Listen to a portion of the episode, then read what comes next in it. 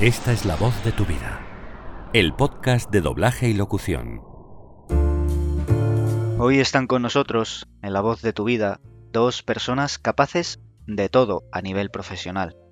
Dos personas que se convirtieron en actores cuando todavía eran pequeños y desde entonces sus voces nos han acompañado en cientos de producciones, haciendo suyos multitud de personajes con intervenciones que rozan siempre la perfección. Forman parte de una de las generaciones de actores más consagradas y su legado familiar es historia y leyenda. Cuando escuchas cualquier doblaje en el que estén interviniendo ellos, es sinónimo de calidad. La madre de ellos, Amelia Jara, es una de las voces más tiernas y dulces de la historia del doblaje, pues de ella han salido los mejores niños del cine y la televisión. Ellos son, y les tengo al otro lado del teléfono, Sandra Jara. Muy buenas, Sandra. Hola, muy buenas. Encantada de saludaros aquí a todos. Muchísimas gracias, igualmente. Y su hermano, Iván Jara. Muy buenas también, Iván. Hola, buenas tardes para todos. Bueno, antes de nada me gustaría preguntaros por vuestra madre a nivel profesional. ¿Qué os ha aportado a vosotros ser los hijos de una actriz tan importante? Pues realmente todo. Para empezar, eh, dar- o sea, mostrarnos esta maravillosa profesión, enseñarnos esta maravillosa profesión y gracias a ella ser actores. O sea que todo, nos lo ha dado todo. Respeto a la profesión. Eh, bueno, tuvimos la oportunidad de codearnos con gente que por desgracia ya no está, pero que eran grandísimos profesionales y yo creo que bueno, al final todo eso se queda. Y siempre eternamente agradecidos a mamá. ¿Y en qué momento decidís que queréis ser como ella, que queréis convertiros en profesionales del doblaje? Pues la verdad es que desde chiquititos, ¿eh? porque mm, como en casa siempre mamá nos fomentaba la lectura y hacíamos cuentacuentos y siempre nos ponía voces y, este tipo de cosas, aparte que veíamos la tele y claro, eran todo gente conocida y amigos de mi, de mi madre. Pues nosotros, yo siempre quería ser, desde pequeñita lo decía, quiero ser la voz de la abeja maya. Yo pensaba que solo con hacer una voz en la vida ya se podía vivir de esto. Bendita inocencia. sí. Y, y bueno, eh, como antiguamente se trabajaba los sábados por la mañana, eh, nuestra madre desde pequeños nos, nos decía que si nos portábamos bien entre semana en el cole y hacíamos los deberes, el sábado a la mañana nos dejaba acompañarla al estudio. Y ya esos sábados, eh, bueno, pues mm, se grababan cosas que nosotros ni sabíamos que, que se podrían emitir. Y luego ya pues a los 18 años es cuando yo ya dije, mamá, yo esto se me da bien, mm, parece que mal del todo no lo hago y yo creo que me puedo dedicar a esto toda la vida. Y ahí fue cuando ya decidí mm, solo dedicarme al doblaje. Sí, porque al principio lo que dice Sandra era más un juego. Claro. Nos decía, venga, si os portáis bien el sábado, porque no- ella no todos los sábados tenía que ir, pero a lo mejor algún sábado le tocaba, claro, eh, pues el sábado no hay cole, pues venga, nos llevaba. Y nos juntábamos con los hijos de los actores de entonces y nos poníamos a jugar en una sala. Y eso lo grababan y luego lo ponían en ambientes de patio de colegio y tal. Pero literal, ¿eh? Las chicas se ponían, las niñas se ponían a jugar a la goma y al trueque y nosotros a jugar con un balón y comba. a la comba y tal. Y luego eso, yo recuerdo, vamos, eso es lo- el primer recuerdo que tengo así de, de lo que era el doblaje, que no sabías ni que lo estabas haciendo. Recuerdo que también antiguamente, claro, se hacían los efectos de sala, los hacía un señor, Ángel Ter, y nos llevaba con él y también era un mundo ver cómo hacía las tormentas, cómo hacía, eh, yo qué sé, yo recuerdo que una vez me da un papel y un boli y a la vez que un, que un médico en escena mm, hacía una receta, pues me decía, pinta, pinta, y yo pintaba a la vez y ya se quedaba eso grabado, ¿no? Era una especie de doblaje, pero sin la voz, con las manos.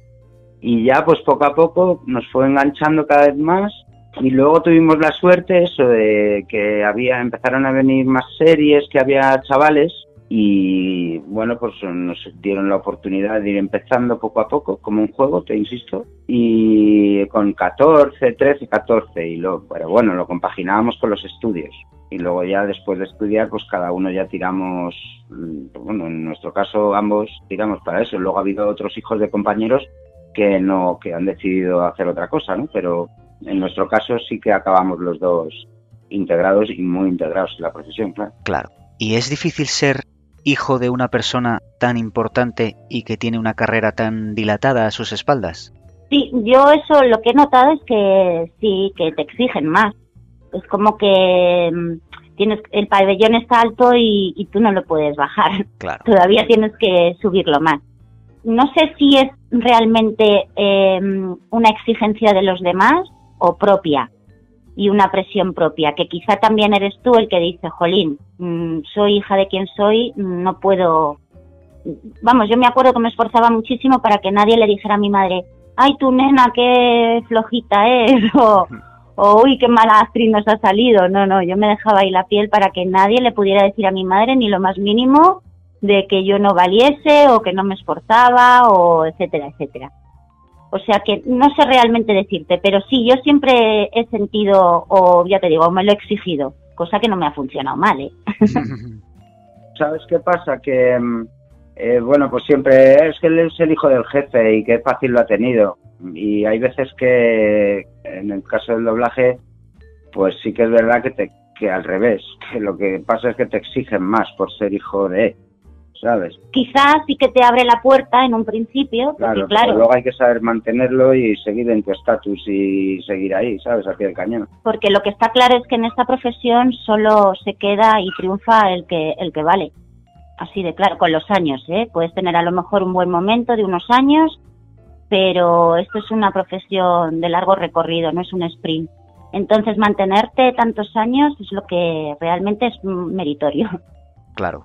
Yo como espectador, y seguro que muchísima gente piensa igual, tengo la convicción de que el nombre de Amelia Jara siempre estará en lo más alto, pero creo que vosotros también habéis conseguido mantener el apellido en, en la cumbre, que como bien apuntabas es fruto del sacrificio y del esfuerzo que a lo mejor no se ve, pero que está ahí detrás de todo ese trabajo, claro. Sí, Efectivamente. y de saberte adaptar, porque date cuenta de cuando nosotros empezamos, que te juro que íbamos en pantalón corto y con calcetines de punto. Qué bueno. Ahora, fíjate todos los cambios ya simplemente a nivel técnico. El saber adaptarte a cómo cambió todo y la velocidad y el, claro, nosotros solamente nosotros cuando empezamos estaba la 1 y la 2 Claro. y empezó Telemadrid. Hemos vivido hasta el vídeo, o sea, Claro. eh, hemos vivido ya como unos ascensos. Había veloces. moviola, te ponían las películas, eran los, los fotogramas exactos que se quemaban muchas veces, con lo cual, claro, no se podría hacer la salvajada de trabajo que se hace hoy en una tarde o en una mañana. Eh, pues solamente adaptarte a eso es complicado, complicado, pero bueno, ahí estamos. Renovarse o morir. Mm. Eso está claro. Por cierto, siempre se dice que aquellos años eran mejores porque se doblaba en bloque, porque se trabajaba con otro ritmo. ¿Qué año erais vosotros de aquellos años en los que os adentrabais en la profesión? Yo todo, todo, a la gente, la forma de hacer, el respeto que había, eh, la tranquilidad con la que se, tra- se trabajaba, los pocos fallos que había, eh, la gente tan preparada y tan culta que, que, mm, que estaba en la profesión, cómo podías tener tiempo suficiente para investigarte y para meterte bien en el papel y, y, y dar y sacar cosas que, bueno, que incluso no sabes ni qué llevas dentro. Y todo eso pues lleva su tiempo y hoy en día pues ese tiempo se ha cortado. Gracias a Dios que tenemos muchas tablas porque si no sería un horror, ¿eh? Pues yo ya sin entrar en el tema del trabajo en sí, será que me estoy haciendo mayor, pero llevo como un mes o un mes y medio que me, me afloran olores, tío, y cosas así. Y del doblaje pues añoraría las siestas que me echan las rodillas de María Romero, por ejemplo, cómo olía Mercedes Barranco, cómo olía María del Puy. Es que son olores y que tengo aquí metidos De la infancia. eh, sí, la risa de Félix Acaso, eh, yo qué sé, lo, lo introvertido que era Manolo Cano, no sé, eran cosas, tío, que no me, que a, a- a lo mejor de pequeño no parecía que no reparaba en ellas, pero ahora me afloran y me acuerdo un montón. Es verdad. y eso y era también porque mm, claro para mucha gente te dirá joder pero si ahora lo tenéis cuadrado ahora vamos grabamos lo nuestro y nos vamos a casa Y antiguamente no, antiguamente tú ibas a las 8 y si acababas a las 10 te ibas, si acababas a las 12 te ibas y si acababas a la una y media te ibas. Antiguamente aquello... Era una familia en sí, ¿sabes? El estudio era nuestra casa. Claro, y eso, eh, las mujeres hacían la labor, que te lo juro, que llevaban para hacer punto, como pasábamos tantas horas allí, y entonces pues se preguntaba la gente por los hijos, eh, estaban al tanto de si uno se iba a la mili, si el otro se había casado, si el otro había tenido un problema, cómo estás, que ayer estabas pachucha o pachucho, era otro rollo completamente diferente. No te hablo, por supuesto, ya de, cómo se hacían los takes y cuántos se hacían en una tarde, ni qué manera de elaborarlos, ¿sabes?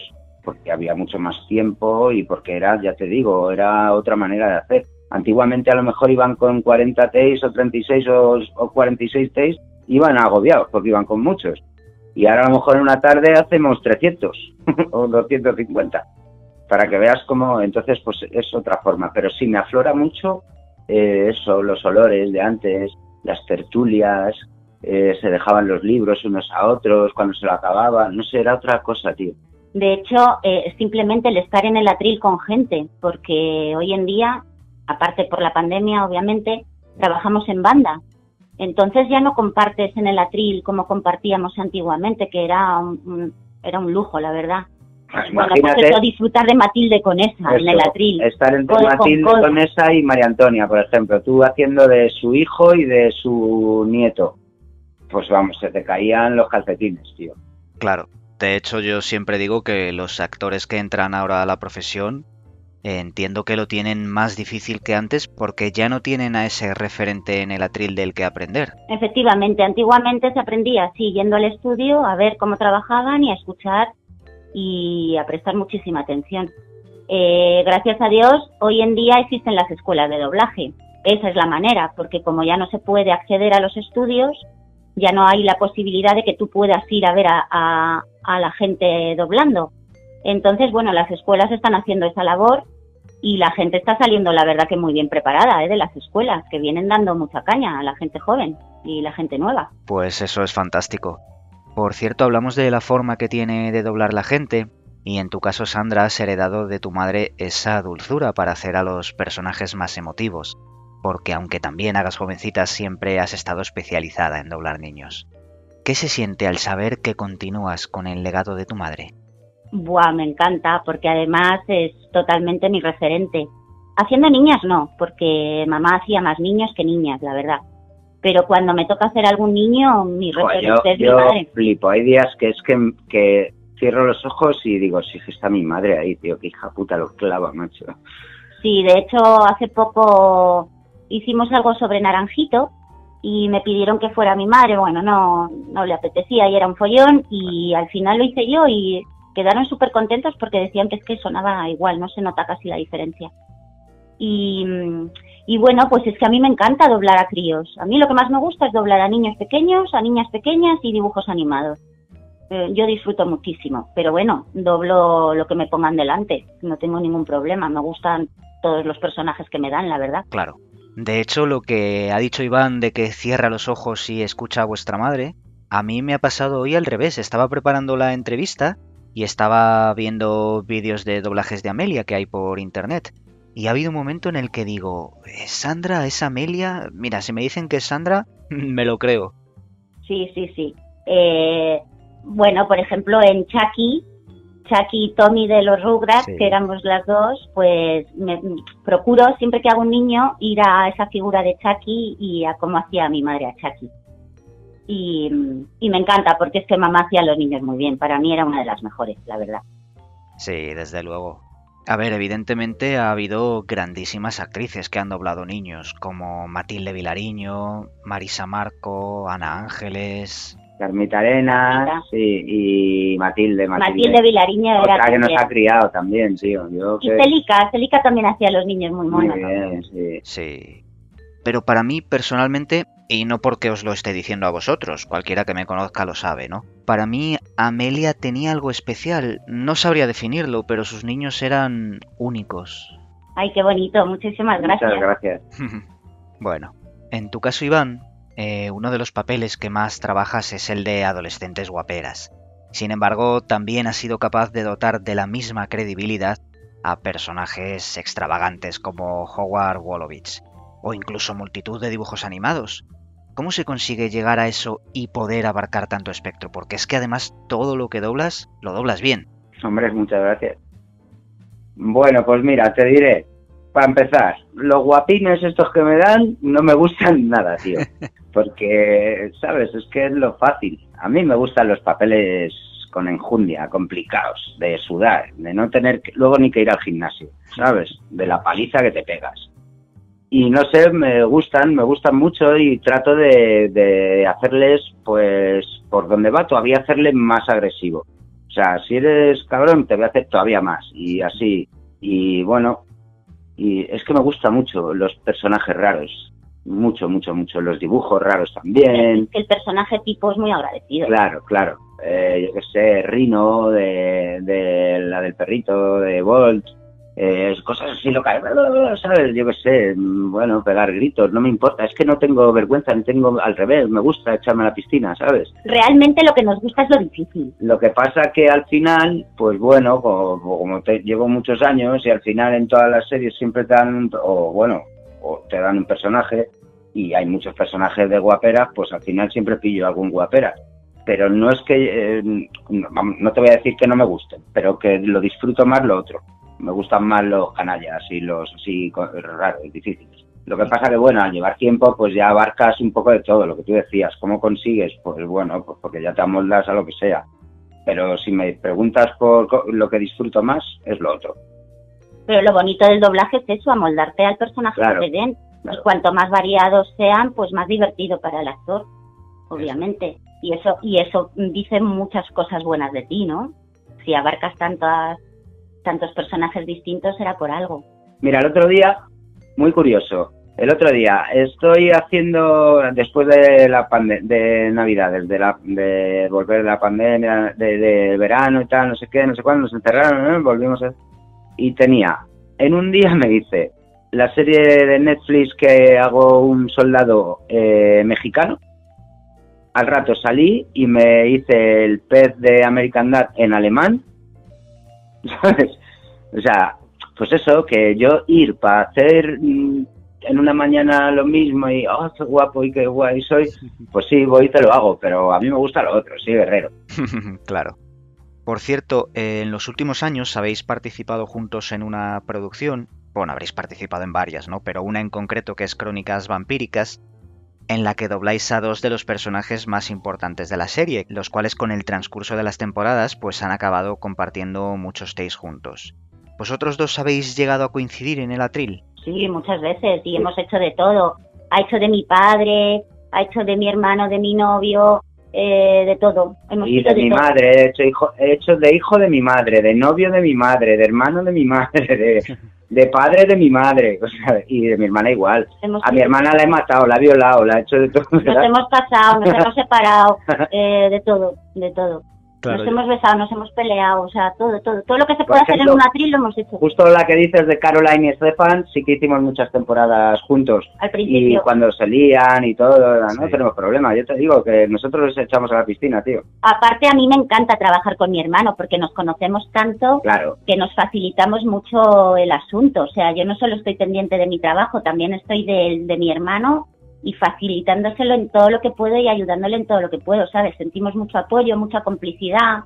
La verdad es que sí, a mí me, me gusta mucho. eso con otra compañera, por muy bien que te lleves y mucho que te conozcas, pues yo qué sé, yo con Chris Juste o con miles de ellas que me he criado, no lo vas a tener nunca igual que con tu hermana. Es muy divertido, a mí me gusta mucho coincidir con, con Iván. Nos metemos, nos metemos caña, tal. O sea, al final es una risa la convocatoria. Porque se, el primero que se mea es el técnico, el segundo el director y los terceros nosotros. y el trabajo queda guay, que es lo importante. Y esa película concretamente de la violación que habla Iván, La eh, la dirigí a mi nuestra madre. Sí.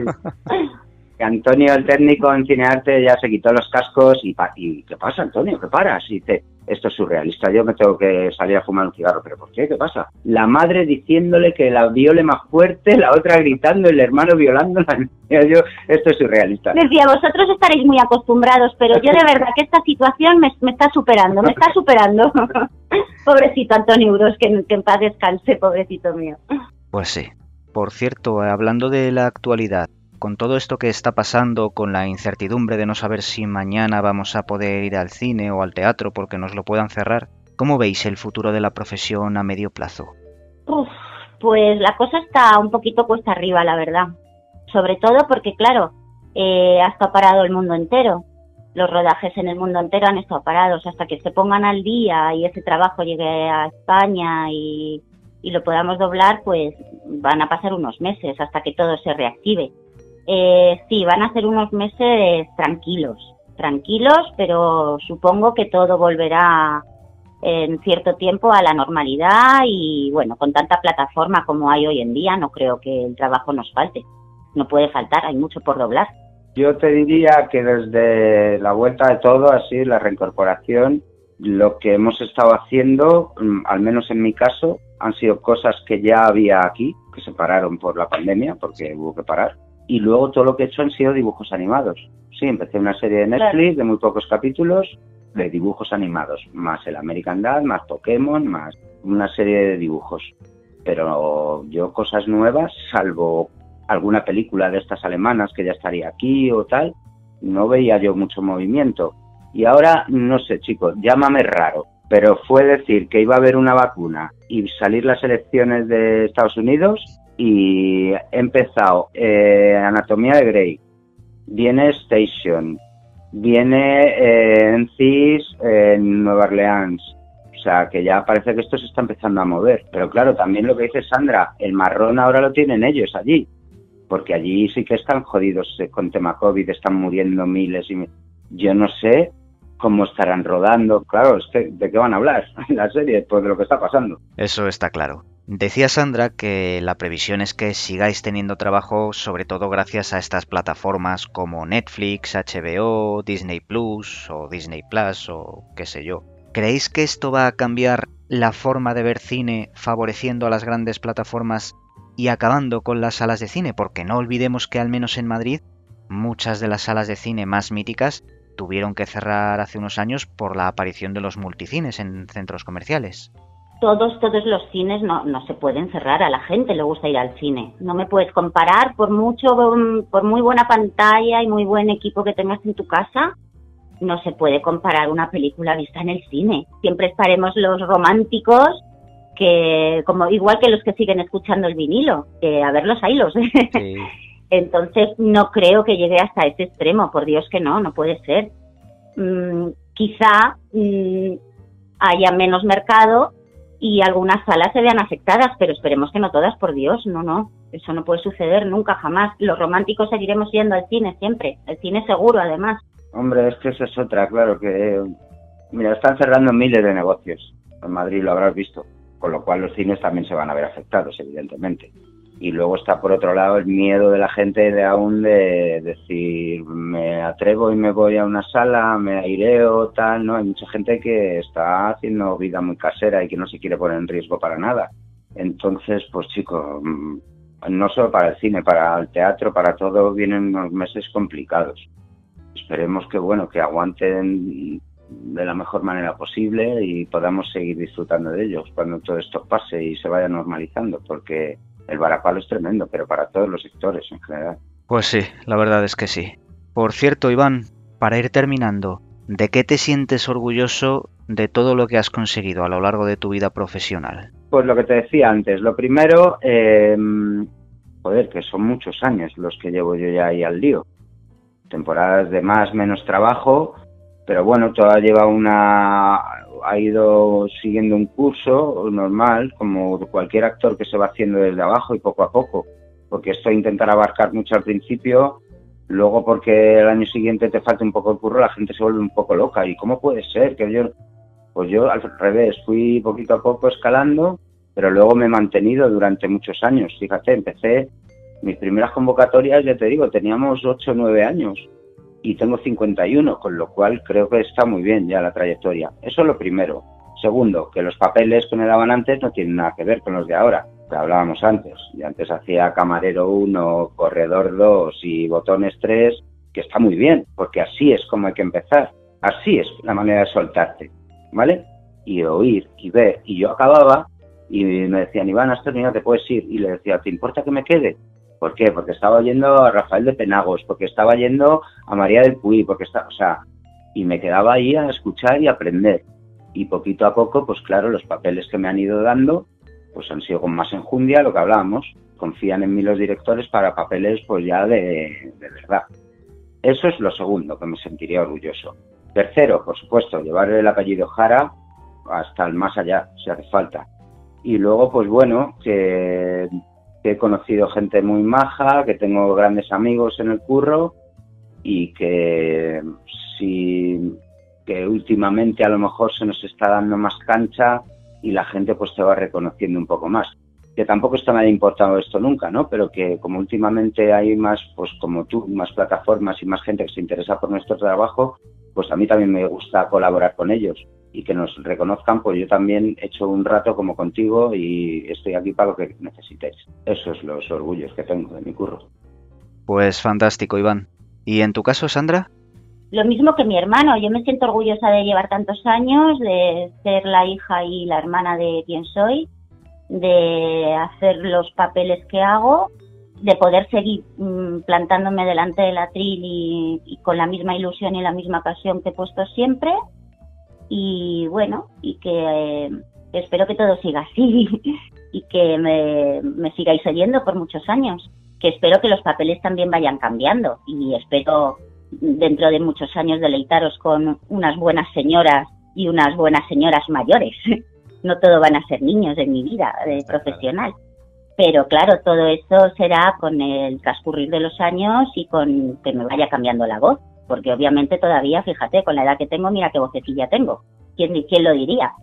Y, bueno, pues eso, que, muchísimas gracias por la entrevista, que siempre es un placer mm, hablar de doblaje y, y que espero que os guste. Por supuesto que sí. Pues Sandra, Iván, muchísimas gracias por haber compartido con nosotros vuestra experiencia y gracias también por vuestro trabajo, por el cual pues hoy sois dos de los mejores profesionales de Madrid. Ole, gracias. Muchísimas gracias a vosotros y ya sabéis dónde estamos para lo que queráis, ¿de acuerdo? Fantástico, pues os mando un fuerte abrazo a los dos. Igualmente. Igualmente.